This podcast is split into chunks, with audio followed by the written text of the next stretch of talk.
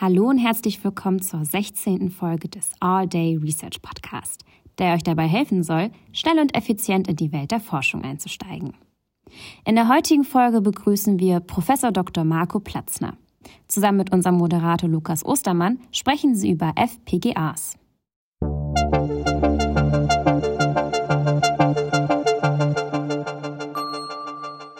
All Day Research Podcast. Und damit auch von mir herzlich willkommen zur nächsten Ausgabe vom All Day Research Podcast. Mein Name ist Lukas Ostermann. Heute geht es um das Thema FPGAs und dazu spreche ich heute mit Professor Dr. Marco Platzner. Hallo und vielen Dank, dass Sie heute da sind. Danke, danke für die Einladung. Ähm, ich beginne immer sehr gerne in der äh, Podcast-Folge damit, dass ich Sie frage, wieso Ihr akademischer Werdegang bis zu Ihrer aktuellen Stelle war. Also, wo haben Sie vielleicht, wo haben Sie studiert? Wie war so Ihr Werdegang, bis Sie nach Paderborn gekommen sind? Und wo sind Sie vielleicht auch auf diesem Weg das erste Mal mit Ihrem jetzigen äh, Forschungsthema in Berührung gekommen? Okay, ähm, also ich bin gebürtiger Österreicher und ich habe dort an der Technischen Universität Graz studiert. Ähm, ein Studium mit dem Namen Telematik, das war damals ganz neu, das hat so ähm, Telekommunikation mit Informatik kombiniert. Mm. Ähm, das ist inzwischen auch umbenannt worden, dort heißt dort Computer Engineering, so wie der Studiengang, den wir hier ja, auch in der Fakultät alle, haben. Ja. Genau. Äh, habe dort auch promoviert und ähm, bin tatsächlich im Rahmen meiner Umsetzung der Promotionsarbeit das erste Mal mit FPGAs äh, sozusagen in Berührung gekommen. Da haben wir schon welche verwendet. Ich habe dann nach der Promotion eigentlich ähm, Lust gehabt, nach, äh, nach Nordamerika zu gehen, weil ähm, die Situation nach der Promotion Österreich war eben so, dass alle spannenden Forschungsergebnisse, alle guten Lehrbücher, die waren alle aus dem nordamerikanischen Raum. und, und ich hatte auch mal so von der Konferenz Vorträge gesehen von bekannten Größen in meinem Gebiet und die waren insofern schockierend, das waren Leute, die kamen in schwarzen T-Shirt, ähm, damals in Österreich noch Professoren Krawatte und Anzug, mhm. versteckt hinter dicken Türen und das hat mich irgendwie fasziniert und dann habe habe ich ähm, versucht, ein Stipendium zu bekommen, um eben so einen Postdoc-Aufenthalt in den USA zu machen. Das hat dann äh, funktioniert. Ich hatte inzwischen noch ein Jahr Postdoc-Zwischenspiel in Deutschland. Ähm, aber dann bin ich eben nach USA gegangen und zwar war ich ein Jahr an der Stanford University. Das ist in Palo Alto, Silicon Valley. Mm, sehr schön. Ähm, und das war sehr eindrücklich und sehr schön. Ne? Und äh, habe dort auch wieder mit, ähm, mit FPGAs im Wesentlichen gearbeitet. Und ähm, Danach habe ich mir überlegt, was dann die nächste Station wäre, habe mehrere Möglichkeiten gehabt, auch in den USA, in der Schweiz. Und ich habe mich dann entschieden, eine ähm, sozusagen Postdoc- oder Oberassistentenstelle an der ETH Zürich anzunehmen, ähm, weil es eben da nicht nur um Forschung, sondern auch um Lehre, um die akademische Welt, die mich, mich am meisten interessiert hatte, äh, mhm. ging. Äh, ich war da sechs Jahre, hat dann auch habilitiert dort, war Privatdozent und dann 2004 ähm, wurde ich hier nach Paderborn berufen und seitdem bin ich da. Seitdem hier geblieben also. Genau. Ähm, ich finde sehr interessant. Silicon Valley ist ja so ein Begriff, wenn man sich das, wenn man sich das vorstellt, denkt man direkt an Hightech-Konzerne und alles. Sind Sie da auch da ein bisschen damit in Berührung gekommen? Oder? Ähm, ja, indirekt schon. Also erstmal muss man sagen, dass dort die akademische Welt komplett anders ist in der Stanford University. Mhm. Einfach deshalb, weil Stanford rühmt sich ja damit, dass sie 70 von 100 Top-Tech-Unternehmen im Valley gegründet hätten. Ne? Mhm. Also Professoren von da. Und da ist es relativ normal, dass Professoren mal für zwei Jahre einen Job unterbrechen und äh, in die Gründung Gründungsphase gehen oder Mitgründungsphase. Und das ist auch so, wenn man da, ich war im Computer Systems Lab, das ist dort auch so ein Gemeinschaftsunternehmen zwischen Elektrotechnik und Informatik, da hat man an jeder Tür ganz berühmten Namen, wo man schon mal ein Lehrbuch gelesen hat von. Ne? Also das ist wirklich ähm, eine sehr spannende Umgebung. Und ähm, gerade auch im FPGA-Bereich war das damals so, das war Ende der 90er Jahre, eigentlich ein sehr spannende Zeit, weil da ganz viel passiert ist. Es sind viele mhm. Konferenzen gegründet worden, Fachzeitschriften, Leute haben begonnen mit FPGAs Computing zu machen. Ne? Und das war gerade im Valley. Wir hatten dann einmal im Monat so einen Stammtisch, immer in einer anderen Firma und das war schon sehr, sehr bunt und vielfältig und sehr interessant. Hat man da auch vielleicht irgendwelche Leute kennengelernt, die man vielleicht irgendwie mittlerweile noch so kennt oder so, irgendwelche Größen, denen man mal über den Weg gelaufen ist oder sowas? Ja, also ja, also, also sowohl Größen, die damals schon Größen waren, die ich natürlich gut kenne, aber auch, äh, sagen wir, Leute meiner Altersklasse, die damals Doktoranden waren in Stanford, die mhm. ich heute, die heute teilweise CEOs von Firmen sind oder auch akademische Jobs haben, wo man immer natürlich noch sehr gute Kontakte hat, ja. Ja, stelle ich mir sehr hilfreich vor, auch so fürs zukünftige Leben, wenn man solche Kontakte knüpfen kann. Auf jeden ne? Fall, ja. Alles klar, bevor wir dann jetzt zu Ihrem äh, Forschungsbereich kommen, würde ich ein paar Entweder-Oder-Fragen stellen, die ich all meinen Gästen stelle ähm, und einfach das erste sagen, was in den Sinn kommt. Die erste Frage wäre Bier oder Wein? Früher Bier, aber inzwischen sehr stark auf dem Weg zum Wein. Mm. Berge oder das Meer? Berge. Hardware oder Software? Hardware, weil ohne Hardware gibt es auch keine Software. Das hätte ich mir jetzt fast auch bei Ihnen gedacht, dass das kommt. Theorie oder Praxis? Beides. Inwiefern? Ähm, meine Forschung ist relativ angewandt, würde ich sagen. Also mhm. die Methodik ist immer das Experiment. Wir sind also keine Beweisinformatiker, ja. aber für alle Dinge, wir machen, die Durstmethoden zum Beispiel, braucht man äh, doch sehr starke Formalisierung von Problemstellungen, algorithmische Lösungen dafür und insofern braucht man da theoretische Grundlagen. Ihr Lehrstuhl heißt ja auch technische Informatik, ist das mhm, richtig? Das ja. ist richtig. Ja. ähm, Daten in der Cloud oder auf der eigenen Festplatte? Cloud. Mensa Forum oder Mensa Akademiker? Forum. Kaffee oder Tee? Kaffee. Und die letzte Frage, Klausur oder mündliche Prüfung? Mündliche Prüfung. Aus Professorensicht oder? Und wenn ja, warum vielleicht auch? Ja, weil bei einer mündlichen Prüfung, ähm, eine mündliche Prüfung ist ein Gespräch. Mhm. Und ich denke, aus Professorensicht ist das besser als eine Klausur, weil man durch das Gespräch besser herausfindet, was sozusagen der Wissensstand oder die, die, die, die, die Kompetenz der Studierenden ist. Ich glaube auch, aus der Sicht der Studierenden ist eine mündliche Prüfung besser. Ich weiß, das liegt nicht jedem, aber ist besser, weil man da kein Silent Fail hat. hat. Wenn man sich bei der Klausur verrechnet, dann rechnet man vielleicht zehn Minuten in die falsche Richtung und dann ist falsch. Bei einer mündlichen Prüfung, zumindest so wie ich die Prüfungen durchführe, würde ich das nicht machen, sondern ich würde darauf hinweisen, dass da ein Problem mitsteht. Und dann hat man eben viel mehr Korrekturmöglichkeiten und kann sich mehr auf das Können konzentrieren, als wie auf das möglicherweise falsch rechnen. Ja, also kann ich auf jeden Fall auch bestätigen. Ich glaube, das habe ich schon mal gesagt, aber das ist auf jeden Fall auch eine Sache, die mir persönlich zumindest besser liegt. Genau, dann würde ich jetzt sehr gerne auf das Forschungsfeld äh, kommen. Und bevor wir anfangen, wir haben diesen Begriff FPGAs jetzt schon benutzt, aber vielleicht ist einigen Hörerinnen und Hörern jetzt gerade gar nicht bewusst, was das eigentlich bedeutet. Äh, vielleicht können Sie mal kurz versuchen zu erklären, was ist das eigentlich? Mhm. Also FPGA ist eine Abkürzung klarerweise, steht für Field Programmable Gate Array. Und ähm, das ist kurz gesagt ein rekonfigurierbarer oder reprogrammierer Hardware-Baustein. Man kann es das so vorstellen, wenn man ähm, klassischerweise Hardware-Bausteine produziert, ähm, dann werden diese Hardware-Elemente, lernen wir in, in, im Studium ja so wie, wie Kata und Flipflops, ähm, in, in Hardware implementiert. Das wird dann in der Fabrik gefertigt, dauert ein paar Monate und dann hat man die Chips, die das genau machen. Äh, das wäre eine feste oder dedizierte Hardware. Jetzt eine rekonfigurierbare Hardware ähm, ist etwas, das kann äh, Hardware-Funktionen ausführen, die man aber durch einen Programmierprozess ändern kann. Das heißt, in einem Zeitrahmen von ein paar Millisekunden kann man so einem Chip sagen, äh, du funktionierst jetzt in Hardware anders. Das ist eben die konfigurierbare Hardware. Und diese Bausteine sind Mitte der 80er Jahre auf den Markt gekommen. Die waren ursprünglich gedacht für eigentlich Elektronikimplementierung, nicht für Rechnen. Mhm. Aber dadurch, dass man eben die Hardware jetzt ändern kann und das noch relativ schnell, so im Millisekundenbereich, hat man dann ein paar Jahre später entdeckt, dass man diese Bausteine, wenn sie dann nur von der Kapazität her vernünftig groß werden, und das sind sie inzwischen, äh, auch für Computing verwenden kann. Und dann hat sich in den 90er Jahren die ganze Forschungsrichtung mit Konferenzen und Fachzeitschriften eben gebildet. Und äh, heute sind FPGAs also relativ weit verbreitet in, in, äh, für, für Rapid Prototyping, das heißt für das Prototypisieren von digitalen Schaltungen, in vielen eingebetteten Systemen und dann speziell in den letzten Jahren äh, auch für das Hochleistungsrechnen oder für Datacenter. Ähm, das ist in den letzten Jahren ganz ein starker Bereich geworden.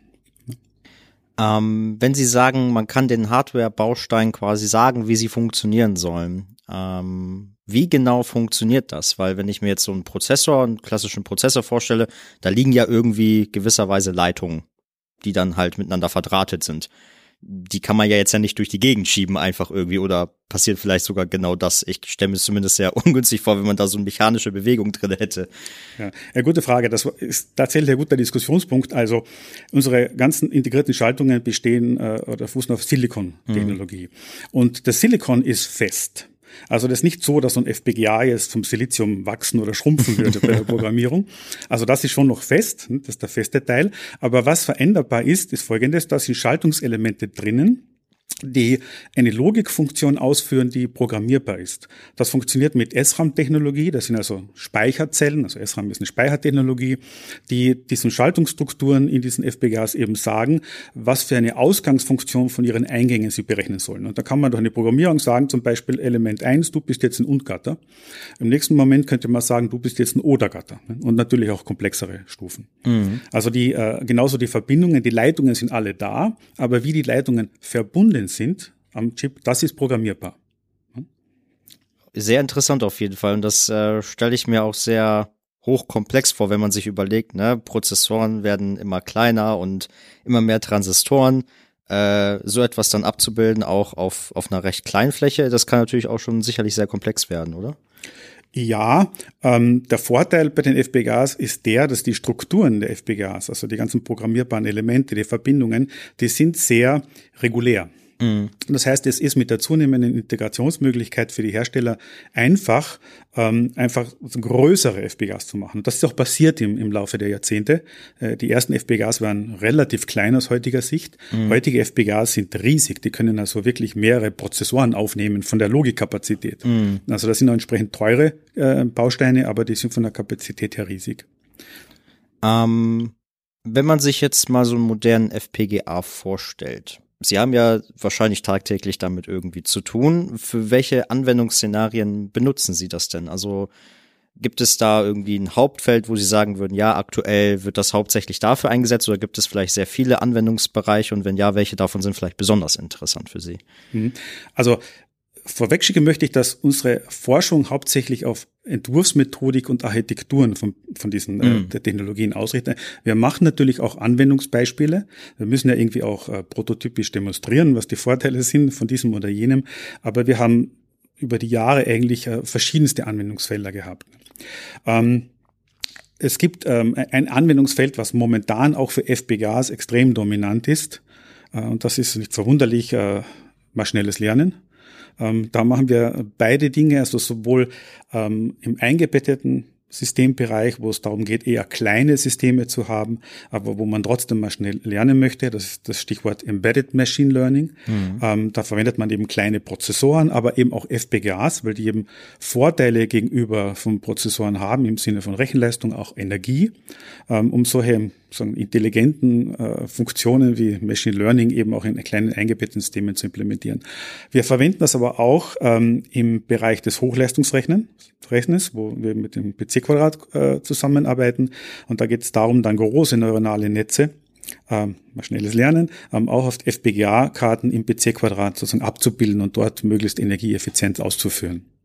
Also dieser Bereich des Machine Learnings ist auch in FPGA Business und auch in der technischen Informatik natürlich, muss man sagen, im Moment relativ dominant.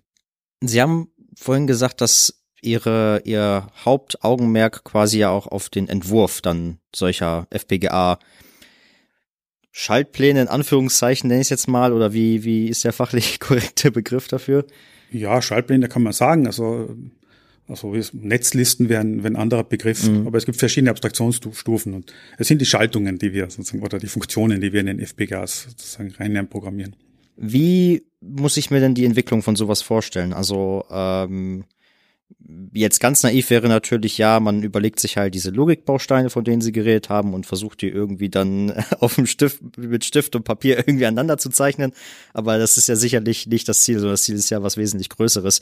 Äh, wie ist da so der Ablauf von sowas? Ja, also gute Frage. Also mit Stift und Papier, das bin mir nicht sicher, ob das jemals gegeben hat. Selbst in den 90er Jahren, wo der Anfang dieser, dieser Sache war, hatte man ähm, so Editoren, wo man äh, am Rechner natürlich Schallpläne zeichnet. Mhm. Das war natürlich jetzt äh, kein, äh, ist keine Vorgangsweise für, für vernünftige programmierbare äh, Systeme. Ähm, ich würde sagen, der, der dann nachfolgende, und den würde, würde man heute nur als klassischen Weg bezeichnen, ist, dass man sogenannte Hardware-Beschreibungssprachen verwendet. Ähm, Beispiele für Namen sind VHDL oder Verilog. Ähm, in diesen Sprachen kann man die Funktion äh, der digitalen Schaltung beschreiben. Und dann gibt es auch sogenannte Synthesewerkzeuge, ist wie ein Compiler, der diese Beschreibungen dann in die Information übersetzt, mit der man dann den FPGA tatsächlich programmieren kann.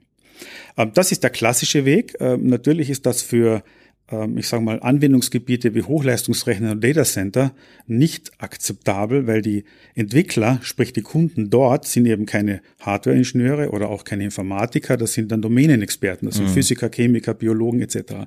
Und denen kann man nicht sozusagen sagen, ihr müsst jetzt sozusagen eine elektrotechnisch orientierte Hardware-Beschreibungssprache lernen. Deswegen ähm, gibt es äh, auch Ansätze seit einigen Jahren, die sind in den letzten Jahren sehr viel leistungsfähiger geworden, dass man die Funktionalität, die man haben möchte, in einer Sprache wie C oder C++ beschreibt. Es gibt auch Varianten mit Java und ein bisschen Python. Und dann Werkzeuge verwendet, die diese Beschreibungen dann in eine möglichst optimierte Schaltung überführen, automatisiert. Ne? Das ist, ähm, der, der Bereich heißt High-Level-Synthese. Also Synthese wäre sowas wie Kompilation und High-Level, weil man von einer Beschreibung der Funktion auf die Schaltung automatisch übersetzen möchte. Und diese Qualität der Werkzeuge hat in den letzten Jahren deutlich zugenommen. Das heißt aber auch im Umkehrschluss, dass es natürlich immer noch gewisse Approximationen sind von einer perfekten Schaltung in Anführungszeichen oder wie kann man in das? In dem Punkt nicht. Also diese Werkzeuge, die übersetzen sozusagen die Funktionalität exakt. Ah, okay. Ähm, so wie ein Compiler äh, eigentlich mhm. was erzeugt, was exakt die Funktion der, des Hochsprachencodes eigentlich haben sollte. Approximation ist ein, ein anderes ganz wichtiges Thema, ähm, das auch für FPGAs ähm, sehr relevant ist. Äh, also Approximation in, in dem Kontext würde bedeuten, dass man absichtlich ungenau rechnet um zum Beispiel Energie zu sparen. Mhm. Und ähm, das gibt es also nicht nur bei FPGAs, aber eben auch bei FPGAs. Ähm, also ein Beispiel wäre, man hat ja, wenn man ähm, klassische Computersysteme hat oder eine Software-Programmiersprache, die Auswahl als Programmierer zwischen verschiedenen Datentypen. Also bei den Fließkommazahlen könnte man jetzt die Standard nehmen oder die doppelte Genauigkeit oder vierfache oder halbe. Und äh, je nachdem, was man da auswählt, ähm, wird es dann eben von der Genauigkeit besser, aber der, der Aufwand wird auch größer, in Energie zum Beispiel. Und äh, mit diesen Dingen zu spielen, das ist, äh, was man heute Approximate Computing nennt, also ein Beispiel. Die FPGAs haben dann natürlich viel größere ähm, Möglichkeit, weil man, wenn man solche Arithmetik im FPGA macht, ist man nicht gebunden an die vorgegebenen Genauigkeiten, die man in einem klassischen Computer hat, zum Beispiel 32-Bit oder 64-Bit, sondern man kann alle abgefahrenen Datenformate nehmen. Man könnte eine 11-Bit äh, nehmen oder eine 273-Bit Festkommazahl. Immer das, was die Anwendung braucht. Mhm. Und das ist gerade im Bereich des maschinellen Lernens ein, ein sehr wichtiger Punkt. Ähm, da gibt es ganz viele Projekte, wir machen auch welche, äh, wo, wo es darum geht, wie, wie genau muss man rechnen so ein neuronales Netz hat ja viele Neuronen und viele Layer und die Frage ist, an welcher Stelle ist welche Genauigkeit gefordert und wie, wie kann man das runterskalieren, so dass die Genauigkeit zwar noch passt, aber die Energie minimiert wird. Und da gibt es Beispiele, man kann das manchmal sogar bis zu binären neuronalen Netzen äh, runterskalieren. Das heißt, dann hat man nur noch zwei Möglichkeiten für zum Beispiel so ein Gewicht von einem Neuron. Ne? Mhm. Äh, das sind natürlich extreme Einsparungen in Hardware, die man hier erzielen kann, mit entsprechenden zu überprüfenden Änderungen in der Genauigkeit. Wenn ich da kurz einsteigen kann, das finde ich nämlich sehr interessant, weil ich mich auch so ein bisschen gerade mit neuronalen Netzen in meiner eigenen Bachelorarbeit, die ich gerade schreibe, beschäftige. Ähm, ist denn, wenn man jetzt mit FPGAs da rechnen möchte, ist dann der Prozess quasi vorher ähnlich, dass man sagt, okay, man trainiert erst ein neuronales Netz und dann bildet man das ab oder trainiert man mit dem FPGA schon irgendwie selber oder wie genau funktioniert ja, das dann? Also man kann natürlich ähm, das neuronale Netz sozusagen trainieren auf normalen Computern mit normalen Softwarepaketen mhm. äh, und dann ähm, auf den FPGA abbilden und dann diese Approximation, also in dem Fall würde man das Quantisierung nennen, durchführen. Ähm, besser ist, und das macht man auch meistens, äh, wenn man solche Quantisierungen macht, dass man, wenn man sich entschieden hat, wie quantisiert wird, nochmal trainiert. Mhm. Also man nennt das im Fachjargon Quantization Aware Training und es gibt eine Reihe von Softwarepaketen, die eben das können, dass man sagt, ich habe dieses neuronale Netz, aber die 10.000 Neuronen haben die Auflösung in, in, in numerischer Genauigkeit, die anderen die und dann wird eben mit dieser Auflösung sozusagen trainiert. Das gibt bessere ähm, Ergebnisse. Auf dem FPGA selber das Training durchzumachen, das wäre jetzt schon eine ziemliche in die Zukunft weisende Forschungsidee. Was FPGAs typischerweise machen, ist die Inferenz. Also wenn man ein Netz trainiert hat, äh, dann programmiert man dieses Netz in geeigneter Form auf den FPGA oder die FPGAs und dann ähm, macht man eben die Inferenz. Das heißt, man macht eben die Regression oder Klassifikation, die das Netz macht. Das Training selber auf den FPGAs zu machen, ist eben, wie gesagt, ein, ein Das gibt es in ersten Forschungsprojekten. Äh, Problemstellung technischer Natur ist dabei die, dass beim Training durch die Algorithmen, die man verwendet, also dieses Rückwärtsrechnen über die Ableitungen, ähm, sehr hohe Präzision benötigt wird. Und das ist ja gerade, was der FPGA nicht machen will. Er will ja approximieren. Mhm. Ähm, deswegen ist das ähm, eher eine große Herausforderung. Ist noch in, im Anfängen der Forschung, würde ich sagen. Das klingt aber so, als gäbe es auf jeden Fall auch schon noch viele Bereiche, wo man dort auch noch in die Forschung irgendwie eintauchen könnte. Also äh, auch wenn, wenn Sie jetzt sagen, dass, dass das schon jetzt seit längerer Zeit irgendwie sich weiterentwickelt, scheint es ja wirklich viele Sachen zu geben, die vielleicht noch gar nicht so ausgeforscht sind. Ja, also man muss sagen, bei den ähm, beim maschinellen Lernen, bei den neuronalen Netzen ist so, dass, dass natürlich sehr viel passiert. Es werden mhm. immer wieder neue Netze erfunden und neue Layer, neue Funktionen. Ähm, das ist jetzt nicht der, zum Beispiel der Bereich, mit dem wir uns beschäftigen. Ne? Dinge, die wir, die wir machen, ist zum Beispiel ähm, Energie. Es ist relativ wenig bekannt, wie viel Energie ähm, konkret ähm, verwendet wird für so Berechnen von neuronalen Netzen. Ne? Wir haben da ein ein Projekt, das dann im Januar kommen wird, wo wir auch zusammen mit mehreren Partnern, dann um PC Quadrat, ähm, das genau charakterisieren wollen, damit wir feststellen können, welche ähm, Teile dieses neuronalen Netzes brauchen eigentlich die ganze Energie im Rechenzentrum. Ne? Die Herausforderung da ist, dass es schon mal nicht so einfach ist, das zu messen. Ne? Wir mhm. haben ja einen riesen FPGA mit Millionen von Funktionsblöcken drinnen und wie kann man das, das messen? Ähm, eine andere ähm, Forschungsfrage, die auch in den Bereich kommt, ist die, dass so ein neuronales Netz hat ja sehr viele Stellschrauben. Hyperparameter. Man kann alles Mögliche einstellen. Mhm. Die Abbildung auf den FPGA ebenso. Jetzt hat man da hunderte, tausende von Parametern und ähm, das ist meistens so ein Probieren, nicht, erstellt. Und was wir natürlich machen, ist folgendes, dass wir das auch algorithmisch versuchen wollen. Nicht? Also wiederum in der, in der Forschungssprache ähm, würde das heißen, wir machen so ein Auto-ML-Verfahren über die Architektur des Netzes und den FPGA, ne, um sozusagen hoffentlich bessere Lösungen zu finden, als der menschliche Designer finden könnte. Also das sind schon ähm, aktuelle Forschungsfragen, die es da gibt. Ne. Und wie ich schon erwähnt habe, eben das Trainieren auf FPGA oder das Beschleunigen von Training von solchen Netzen. Mhm. Ähm, bezüglich der ersten Sache, die Energieeffizienz, wir versuchen ja auch immer ein bisschen in dem Podcast aktuell gesellschaftlich wichtige Themen aufzugreifen. Wir haben ja gerade eben so ein riesen Energieproblem. Und ähm, ich meine, das, das ist jetzt vielleicht nicht die Lösung schlechthin für alles, aber könnte es sein, dass wir in Zukunft wirklich dahin kommen, dass man FPGAs auch gezielt einsetzt, eben weil sie energieeffizienter sind und weil man eben weniger Energie verbrauchen möchte für eine quasi äquivalente Lösung, die man normalerweise mit anderen Bausteinen hinbekommen hätte? Ja, das ist ähm, ganz klar auch ein Ziel dieser Projekte. Mhm. Ähm, wir wissen, dass FPGAs energieeffizienter ich sag mal, sein können als äh, Prozessoren oder auch äh, Grafikkarten. Das hängt immer von der Anwendung auch ab. Das kann man jetzt nicht pauschal über alle Anwendungen sagen, aber gerade bei der neuronalen Netzwerkinferenz gibt es viele Beispiele, die das dramatisch zeigen, äh, wenn man denn auch bereit ist, diese Approximation zu machen. Ne? Das wird dann für die Anwendung heißen, möglicherweise ein, zwei Prozent an Genauigkeit zu verlieren, aber dafür dramatisch an Energie zu sparen. Also das ist ähm, ein wesentlicher Motivationspunkt, solche äh, Bausteine einzusetzen. Schneller rechnen kann auch ein Motivationspunkt sein, aber im Moment wichtiger ist die Energieersparnis. Können Sie da gerade ein Beispiel für nennen, wo in welchem Bereich das vielleicht wirklich schon in Ihrer Forschung vielleicht auch vorgekommen ist, dass man gesagt hat, okay, diese ein, zwei Prozent Genauigkeit, die sparen wir jetzt ein, aber dafür haben wir so viel Zeit und Energie vielleicht auch gespart, dass sich das auf jeden Fall lohnt? Ja, also von der Forschung kann ich schon Beispiele nennen. Das sind halt dann keine so in, in der Gesellschaft angewandten äh, Dinge im Moment. Also zum Beispiel ein äh, Mitarbeiter, der arbeitet an einem Projekt, da geht es um, ähm, um Radio ML.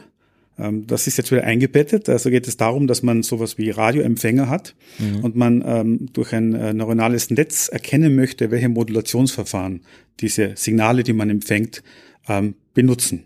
Das ist also eine spannende Kombination zwischen eigentlich elektrotechnischen Themen mit, mit Übertragungstechnik und dann eben Informatikthemen, wenn man so möchte. Und da haben wir kürzlich eine Publikation ähm, ähm, lanciert, äh, wo verschiedene Grafikkarten und eben FPGA-Implementierungen verglichen werden. Und da zeigt sich sehr schön, ähm, dass die Entwurfsmethoden, die wir da verwenden, dazu führen, dass man schon deutlich an Energie sparen kann. Ich habe jetzt die aktuellen, sind sind ein paar Größen, also ein paar Faktoren. Ähm, und trotzdem in der Genauigkeit gut dabei ist mit den Grafikkarten. Mhm. Ich äh, habe vorhin, als ich in der Fachschaft saß und äh, darüber geredet habe, dass ich jetzt gleich diese Podcast-Aufnahme habe, habe ich auch noch einige Fragen von äh, Kommilitonen und Kommilitonen bekommen. äh, die ich Ihnen noch gerne stellen würde, weil ich finde, da waren ein paar sehr interessante Sachen dabei.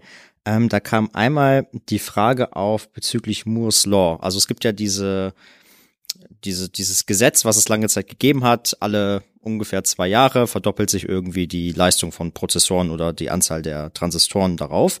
Und mittlerweile seit ein paar Jahren stagniert, also stagniert das ja irgendwie und äh, ist nicht mehr wirklich einzuhalten.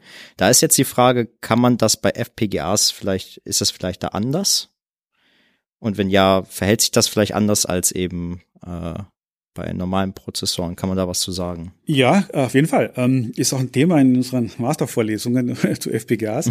also Moore's Law ursprünglich wurde ja definiert in äh, verdoppelt ähm, sich alle ja, war mal zwei Jahre, dann 18 Monate, ähm, die Anzahl der Transistoren pro Flächeneinheit. Und ähm, das ist auch das, was die originale äh, Formulierung von Moore's Law ist. Mhm. Äh, sagt im Prinzip, wir können immer mehr Transistoren auf einem Chip unterbringen. Und äh, das ist bis vor kurzem ähm, auch so gewesen. Also die Verdopplung, das kann man empirisch feststellen. Das hat funktioniert. Das ist kein Naturgesetz. Das ist mhm. einfach spannend, dass Ingenieure und Techniker das hinbekommen haben mhm. über die mhm. ganzen vielen Jahre, seit den 60er Jahren. Ähm, aber Moore's Law äh, bremst sich ab. Ähm, es gibt schon seit vielen Jahren immer Leute, die sagen, es stoppt. Ne? Aber es verdoppelt sich jetzt nicht mehr in ein, zwei Jahren. Es dauert sehr, sehr lange, dass es verdoppelt. Also mhm. sprich, pro Jahr ist der Zuwachs an Funktionalität pro, pro Fläche sehr klein geworden. Und das ist ähm, ähm, das ist mal so. Ne? Das hat gewisse Auswirkungen. Jetzt ähm, vorher muss man noch sagen, äh, welche Chips haben denn sozusagen Vorteile von Moore's Law. Und das sind ganz klar Chips, also wenn man die, die, sozusagen die Kostenstruktur von der Halbleitertechnik und der Produktion sieht, das sind ganz klar Chips, die in riesigen Stückzahlen produziert werden. Äh, die können sozusagen Moore's Law benutzen, das heißt, die können oder konnten äh, in den letzten 20, 30, 40 Jahren es sich leisten, immer die neueste Technologie zu verwenden, die viel mehr Transistoren geliefert hat und damit mhm. mehr Funktion, aber auch teurer war. Und dieses teurer hat man in den Griff bekommen, weil die Stückzahl so riesig war. Und was sind Chips, die in großen Stückzahlen produziert werden? Das sind Speicherchips, Prozessoren, und FPGAs. Mhm. Und das deshalb, weil die FPGAs, die sind ja, die werden ja einmal produziert, ohne dass man weiß, welche Person dann welche Implementierung damit macht. Ne? Das sind also Devices, die wir, wir nennen das General Purpose Devices. Die sind erstmal, haben sie keine Funktion, bevor jemand das reinprogramm, etwas reinprogrammiert. Deswegen konnten die FPGAs auch sehr gut mitwachsen in der Kapazität und sozusagen Moore's Law benutzen, wenn man so möchte. Mhm. Jetzt in den letzten Jahren ist Moore's Law ab geflacht. Das ist auch für die gesamte Prozessor- und IT-Industrie ein Riesenproblem, weil diese billigere Rechenleistung, die immer kam mit jedem Jahr oder mehr Rechenleistung ums gleiche Geld, je nachdem, wie man das sieht, äh, war sozusagen oder ist ein großer Treiber für die ganze Industrie. Ja. Und das flacht ab und stoppt. Ähm, jetzt was, was, was die Forschung macht, ist auf der einen Seite sagen, okay, irgendwann werden die siliziumbasierten Chips am Ende sein, wir brauchen neue Technologien. Da gibt es eine Reihe von Technologien in der Forschung, eher physikalische Grundlagenforschung, aber es ist noch keine in Sicht, die jetzt in, in den nächsten paar Jahren irgendwie Silizium ablösen könnte. Ne? Und ähm, dann gibt es ähm, die ähm, Ansätze, die sagen, okay, wenn wir mit dem Silizium-basierten Chips weitermachen müssen für die nächsten paar Jahre, was können wir machen, um trotzdem Leistungssteigerung zu bekommen? Und in der, in der Welt der Computer, der Architecture, der Rechenarchitektur, für die ich auch in der Lehre da stehe, ähm, ist der aktuelle äh, Weg, ähm, spezielle Chips, also Prozessoren zum Beispiel, zu entwickeln für Anwendungsdomänen. Also unsere bisherigen Prozessoren sind ja General Purpose, die können die können alle möglichen Programme ausführen. Mhm. Ähm, also vielleicht keine super gut, ne, aber der Mix von Programmen, die ja auch in den Benchmarks zusammengefasst werden, sehr gut. Und jetzt ist die Idee, ne, wir brauchen Anwendungsdomänen und spezialisieren die Prozessoren. Da können sie jetzt nicht mehr alles, aber das gut. Und eine klassische Domäne, die ist auch nicht überraschend, ist mal schnelles Lernen. Und da sieht man auch, dass sehr viele Prozessoren äh, auf den Markt kommen oder Chips auf den Markt kommen, die für mal schnelles Lernen, und das ist fast immer tiefe neuronale Netze im Moment, ähm, optimiert werden. Und da gibt es auch sehr, sehr viele Startups, die ähm, sozusagen momentan auf den Markt kommen oder schon gekommen sind, die versuchen, solche Chips anzubieten. Das ist eine Domäne, die auch groß genug ist von dem möglichen Markt, dass sich das rentiert. Eine andere Domäne, die früher schon mal ein bisschen modern war, sind äh, sowas wie Netzwerkprozessoren oder programmierbare Backend-Engines für den Netzwerkbereich. Das sind auch relativ große Stückzahlen und da kann man auch durch Spezialisierung von Prozessoren oder Kombination von Prozessoren mit FPGA-Teilen, das ist dann, äh, gibt verschiedene Systemaufbauten, ähm, eben etwas zu konstruieren, das man domänenspezifisch nennt. Ne? Ähm, muss natürlich programmierbar bleiben. Das ist auch eine Herausforderung, auf der einen Seite die Chips zu spezialisieren, andererseits Werkzeuge zu haben, mit denen man Anwendungen auf diese Chips bringt. Eine Frage, die mir jetzt gerade noch in den Kopf gekommen ist, ja jetzt, äh, vielleicht ist es ja auch blöd, aber ähm, wenn ich wie Sie schon gesagt haben, einen Prozessor kaufe, gibt es mittlerweile welche, die sind besonders gut geeignet für bestimmte Dinge. Gibt es das auch unter FPGAs? Also grundsätzlich gibt es dann natürlich erstmal einen Block, den ich irgendwie programmieren kann, wie ich möchte, aber gibt es vielleicht auch da Unterschiede, dass sich gewisse FPGAs für bestimmte Dinge besser eignen als andere? Ja, ist eine super Frage. Tatsächlich so, dass von Anfang an die FPGA-Hersteller ihre Bausteine immer in so Familien so angeboten mhm. haben. Und da gibt es welche, die sind auf verschiedene Anwendungsbereiche besser spezialisiert als andere. Ein Beispiel, FPGAs haben ähm, äh, durchaus sehr viele Kommunikationsschnittstellen drinnen. Da finden sich Hochgeschwindigkeits-serielle Schnittstellen, da finden sich PCIe-Cores, also alles, was man so für die Verbindung zu anderen Chips braucht. Und dann gibt es Familien von FPGA-Herstellern, die haben sehr viele von diesen Dingen drinnen.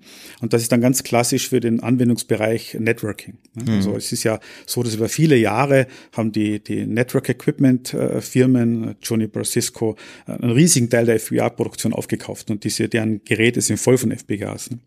Ähm, ähm, heute gibt es FPGAs, die haben sehr viele ähm, ALU-Arrays, also äh, Arrays von arithmetischen logischen Einheiten, das ist sozusagen das, was gut ist für neuronale Netze, ähm, integriert. Ne? Die haben natürlich dann Marketingnamen, so wie Adaptive Engine oder AI Engine. Aber es gibt also FPGAs sind nicht alle gleich. Ne? Es gibt diese Programmierbarkeit der Hardware ist bei allen da, aber dann gibt es eben noch mehr oder weniger ähm, extra Komponenten und je nachdem, wie viel man von denen reingibt, ist es eben für diesen oder für jenen Anwendungszweck dann besser geeignet. Also das Toolkit, was man zur Verfügung hat, das ändert sich je nachdem quasi welche welche Art von Familie man sich da sozusagen besorgt. Genau. Das Ausmaß. Wenn das man Toolkit so ändert sich, ist auch ein Problem, auch ein Forschungsproblem. Diese Tools werden immer und immer komplexer. Mhm. Also man programmiert in so einem modernen FPGA, der verschiedene Komponenten hat. Also der Fachname ist Plattform FPGA. Da hat man ja FP, den rekonfigurierbare Hardware drinnen. Dann hat man Prozessorkerne drinnen, oft verschiedene Typen. Dann hat man eingebettete Grafikkarten drinnen. Dann hat man solche Alu-Arrays für äh, neuronale Netze drinnen. Und ähm, die Programmierung des Gesamtsystems, das ist etwas, was relativ komplex ist. Allein die ganzen Tools mal zu verstehen. Mhm. Und äh, das ist schon ein bisschen äh, ein Problem, mit dem wir uns also auch seit vielen Jahren beschäftigen. Wie kann man die Programmierung von FPGAs vereinfachen? Vereinfachen oder zumindest, äh, wie kann man sie auf eine Ebene bringen, die die Personen in der Welt der Software gewöhnt sind, also mit den entsprechenden Tools, Abstraktionen, Betriebssystemen, Programmiermodellen, das auch für FPGAs zu verwenden. Wäre da vielleicht auch der nächste Schritt zu sagen, okay, wir haben hier ein Programm und ohne dass jetzt jemand das eindeutig sagt, das wird automatisch irgendwie angepasst, wäre das irgendwie auch eine Option?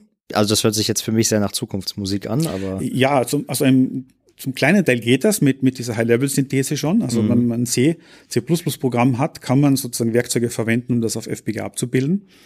Ähm, ich sagte schon, das funktioniert inzwischen nicht so schlecht. Es kommt immer darauf an, was das Programm macht. Ne? Mhm. Also es sind natürlich Funktionen, also moderne Computersysteme haben immer viele Komponenten. Und wenn man zum Beispiel denkt, dass man eine Anwendung hat, die sowas wie ein Netzwerkinterface ist oder, oder Datei-Einausgabe macht, das sind Sachen, die man, für die man typischerweise ein Betriebssystem, das auf einem Prozessor läuft, verwendet.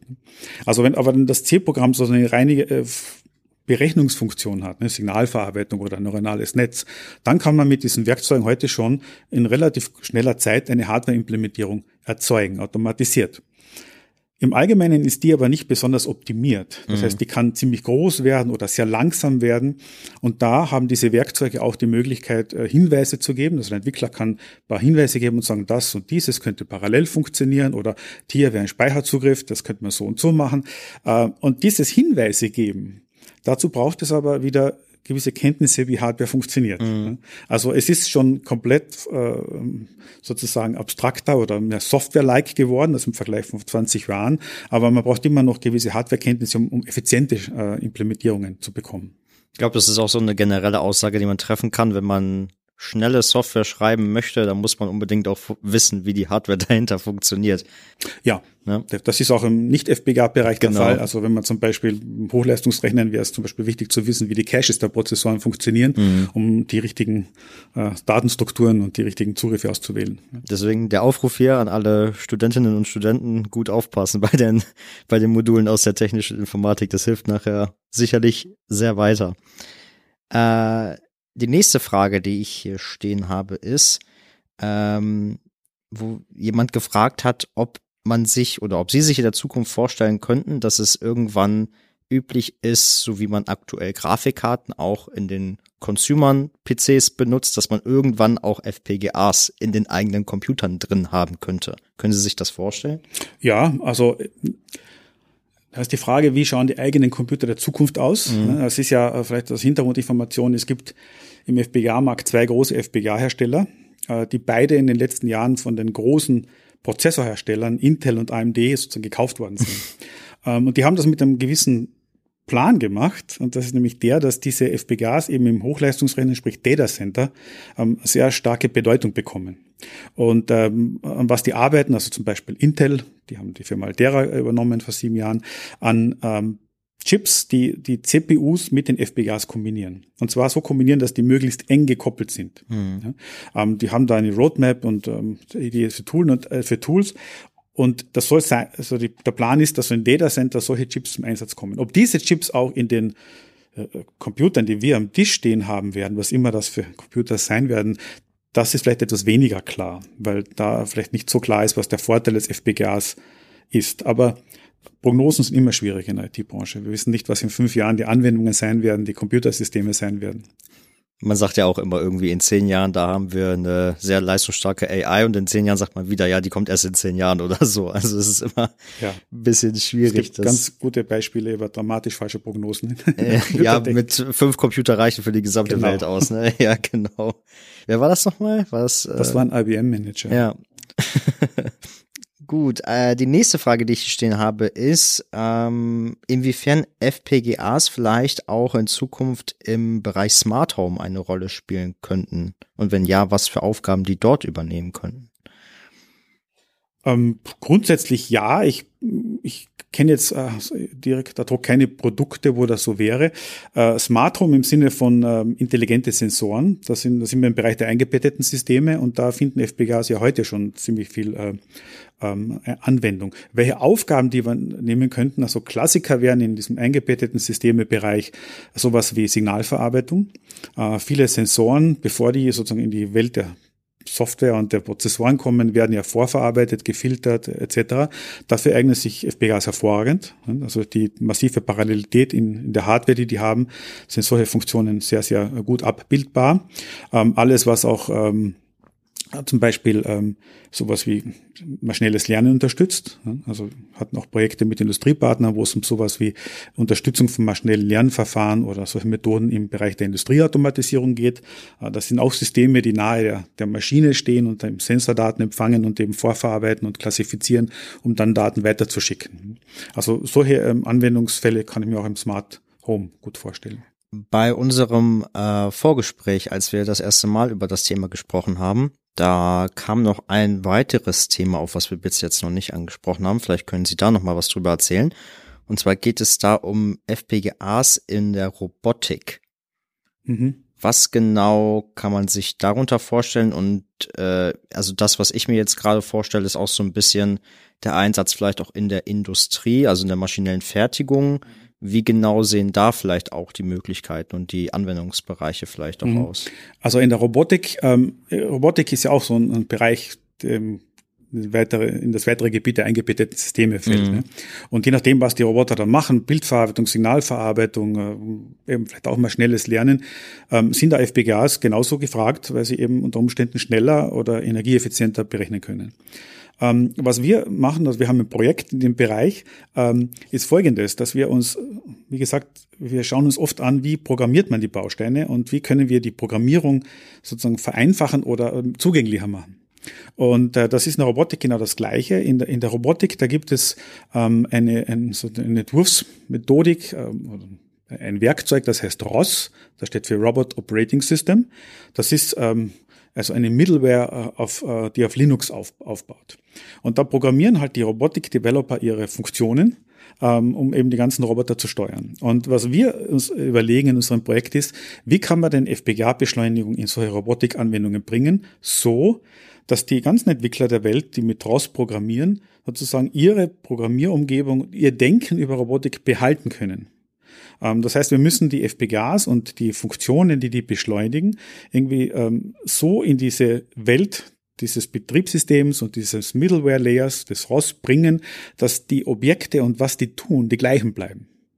Wenn man erwarten würde, dass Entwickler jetzt plötzlich komplett neue Dinge lernen, dann ist natürlich das schwer, äh, eine Akzeptanz zu erreichen. Und das sind so die Dinge, die wir machen. Also wir versuchen für Robotikanwendungen, auch wieder an Beispielen, ähm, diese FPGA-Technologie in diese Middleware- und Betriebssystemschichten hineinzubringen. Auf jeden Fall schon mal vielen Dank für diesen, äh, für diese Einsicht. Ich finde es unfassbar interessant, wie viele Anwendungsbereiche es für etwas gibt, was vielleicht einige von unseren Hörerinnen und Hörern noch nicht so mitbekommen haben. Also wie gesagt, ich vermute mal, dass es jetzt auch einige Personen gibt, die mit dem Begriff FPGA noch nicht irgendwie was anfangen konnten. Aber äh, man bekommt mit, dass es ein sehr, sehr wichtiger Teil der Informatik ist und insbesondere ja auch ein sehr, sehr wichtiger Teil in Bezug auf ähm, ja eben diese Prozessorleistung, die wir aktuell nicht mehr so stark wachsen haben, wie sie bisher war, äh, eben das weiter auszunutzen. Also das finde ich auf jeden Fall super interessant.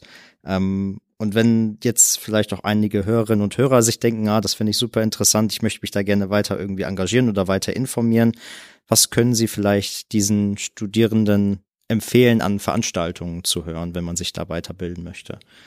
Also konkret über FPGAs, äh, da haben wir eine Masterveranstaltung, die nennt sich Reconfigurable Computing.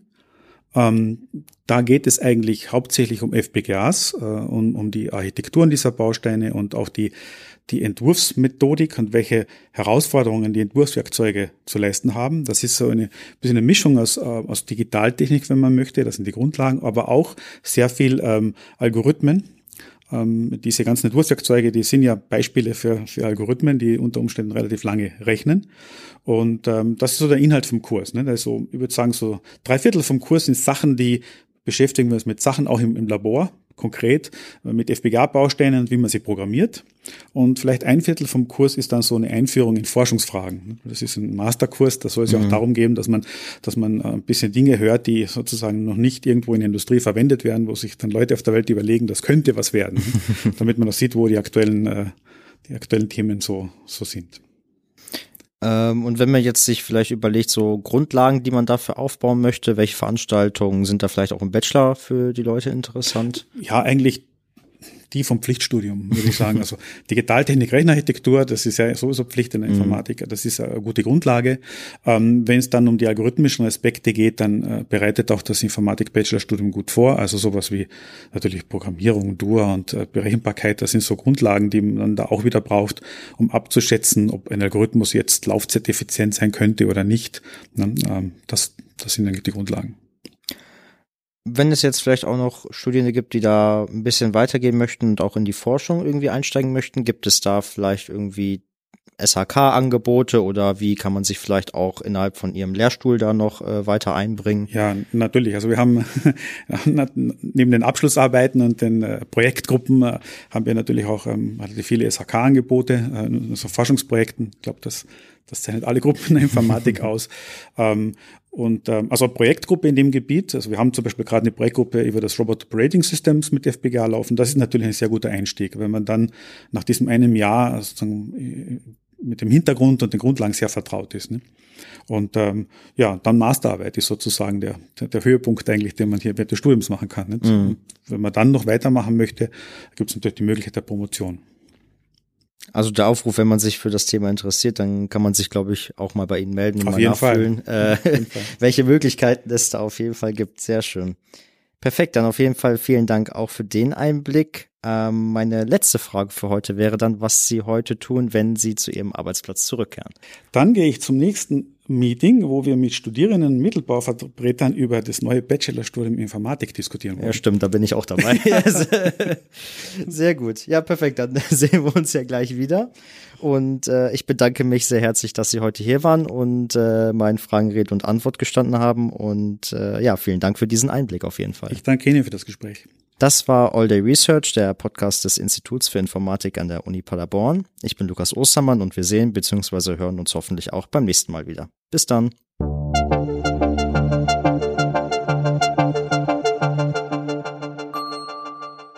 All Day Research Podcast. Dies ist ein Projekt in Zusammenarbeit des Instituts für Informatik unter der Leitung von Patricia Höfer und dem Fachschaftsrat Informatik der Universität Paderborn. Moderation und Redaktion Lukas Ostermann. Technik und Redaktion Alexander Göbel. Sprecherin Sarah Akopian.